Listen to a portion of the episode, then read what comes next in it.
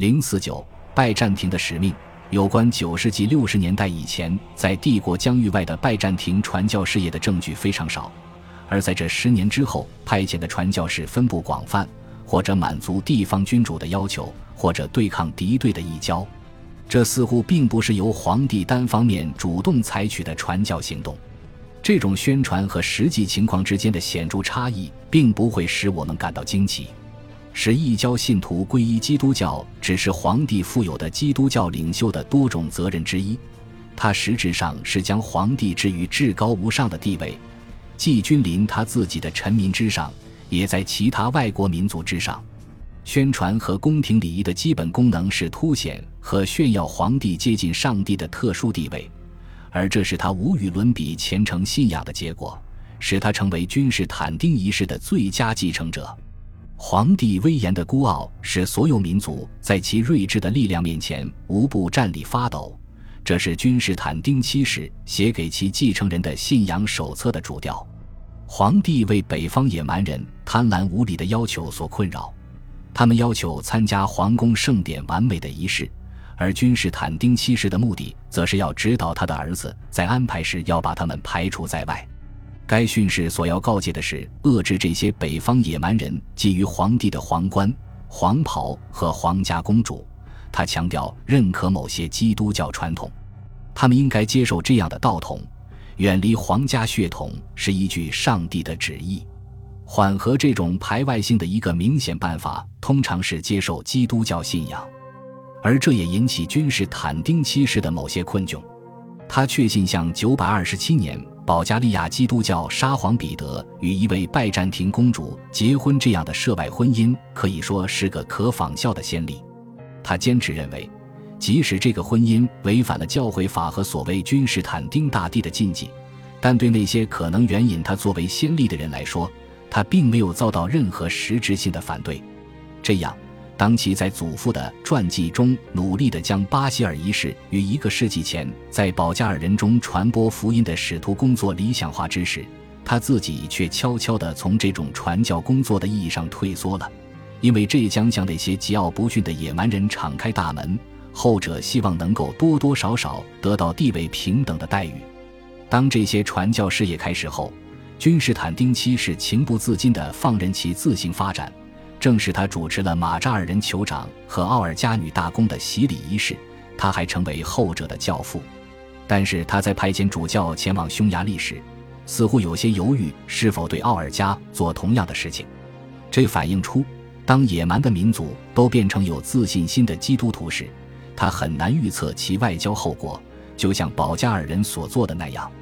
而且。皇帝自己宣称的使徒角色，并不等于他就必然大力支持使偏远之地的所有民族皈依。事实上，在很大程度上是做那些生活在帝国疆域内的个人或社区的工作，无论是自愿的还是不自愿的，或者是直接对抗那些敌对的宗教领袖。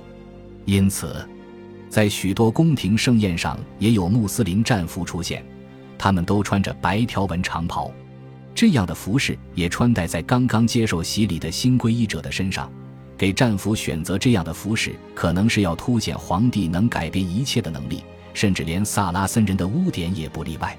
与穆斯林，特别是与巴格达哈里发的斗争，是促使九至十世纪时期皇帝成为福音传播者的一种主要驱动力。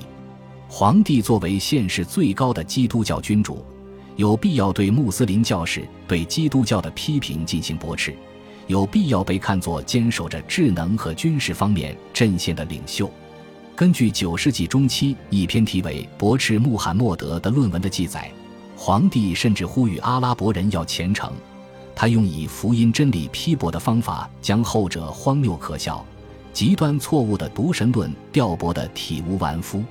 派遣学者和教士与使团一起前往巴格达的重要作用，就是以权威的方式对付这些批评信仰的论调，并设法在阿拔斯王朝宫廷上与穆斯林长老进行辩论。他们简洁的阐释，就是要维护皇帝作为基督徒保卫者的智慧声誉。他们并非真的急于使一些个人皈依基督教，他们也没有真的想要使哈里发或其他穆斯林君主皈依基督教。九世纪中期时，像佛提乌和君士坦丁·希里尔这样的青年知识分子都参加过这样的使团。正是依靠这些年轻人，皇帝转而决定积极回应九世纪六十年代来自斯拉夫人和其他北方地区君主的主动请求，而他并没有积累起任何在宫廷中深刻阐释信仰的个人经验。这也有助于说明，在现存对这类君主宣教使用的文本中，为何都采用极为刻板的语调。当时担任君士坦丁堡牧首的佛提乌，在保加利亚的鲍里斯皈依基督教后不久，就给他写了一封长信，对他的这个新皈依者没有做出任何宽让。大公会议决定下来的信条写得十分明白，鲍里斯的责任就是用启发式的术语去宣讲，而这种术语主要来自佛提乌所熟悉的那些古典希腊的权威作品。由美多迪乌斯使用教会斯拉夫语写作的布道词，在道义上的种种要求非常严厉，这构成摩拉维亚法规的内容。这表明那种思维深邃、语气刻板的风格，准确地记录了他们的工作情况。这都保留在描述美多迪乌斯和君士坦丁希里尔传播福音活动的传记中。伊格尔舍甫琴科说：“那些用于传教工作的材料过分复杂、学究气了。”其风格仍然保留在罗斯往年纪事这部书中。那段演讲式的文字，据说就是一位拜占庭哲学家于十世纪八十年代末期对基辅大公弗拉基米尔说的。当时，弗拉基米尔正对犹太教、伊斯兰教等异神的不同分支进行认真权衡，并最终难以拒绝地选择了拜占庭风格的基督教。早在九世纪。伏尔加河流域的保加尔人统治者就曾接受过伊斯兰教，当时帝国当局尚不能以平静的态度认真看待伊斯兰教在黑海北方地区的传播，这样传教活动在很大程度上就是君士坦丁堡通过与其他书本经文上的宗教进行论战的形式来进行的，其风格特点在于维护皇帝虔诚信仰和最高睿智方面的名声。为了继续完成这些任务。更早期的传教领袖需要解答统治管理和公平正义方面的问题，他们在其作品中可能也在口头上保持道义说教的制高点。在某些方面，拜占庭当局在传播福音工作中的作用也反映在诸如商业等其他方面。传统的看法认为，外国人到君士坦丁堡来。而不是由拜占庭向外传教或者引导所有人类都归顺福音书的行为是有利而适宜的。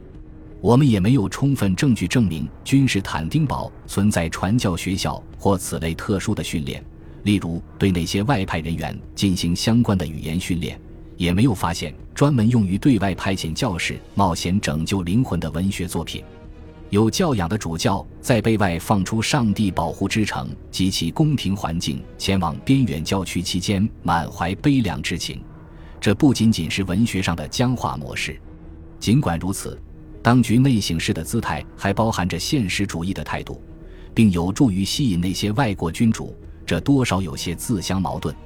尽管中期拜占庭教会已经采取更为公开、主动传教的态度。使他赢得了为信仰做出更多牺牲的美誉，但是这并不一定就会掀起皈依基督教的高潮。在任何存在着拥有适度凝聚力的政治机构的地区，当地君主的许可是开展传教工作必须的条件。事实上，那些在其社区内具有社会地位、影响力和各种资源的人，对传教工作给予的积极合作也多多少少是不可或缺的。特别是当普通民众将要被引导着放弃其寻求美好的古旧方法时，更是如此。在牧首尼古拉斯写给阿兰尼亚大主教的信中就表明，他非常清楚精英阶层成员的关键作用。他劝导后者对阿兰人一夫多妻的习惯多加宽容，特别是涉及那些有关的上层成员时更要容忍，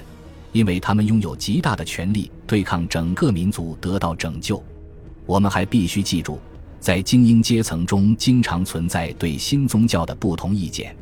保加利亚的鲍里斯就突然遭到许多贵族领袖对皈依基督教的暴力反对，而基辅的奥尔加之子斯维亚托斯拉夫则拒绝他试图使他皈依基督教的努力。他坚持说，如果同意的话，我的随从就会开始嘲笑我了。以皇帝的观点看，使北方各民族上层出现基督徒将会获得相当大的好处，正如事实表现出来的那样。特别是那些具有更稳定社会结构的民族的领袖对此采取非常主动的态度，就更为有利。如果一个君主对其本人接受拜占庭帝国基督教感兴趣的话，或者他更不幸在各种不同的异神教形式间犹豫不决的话，皇帝就会采取行动，而他的知识分子就会为这个君主提出统治管理的详细思路。就此而言，帝国的皇帝就是榜样。恭喜你又听完三集，欢迎点赞、留言、关注主播，主页有更多精彩内容。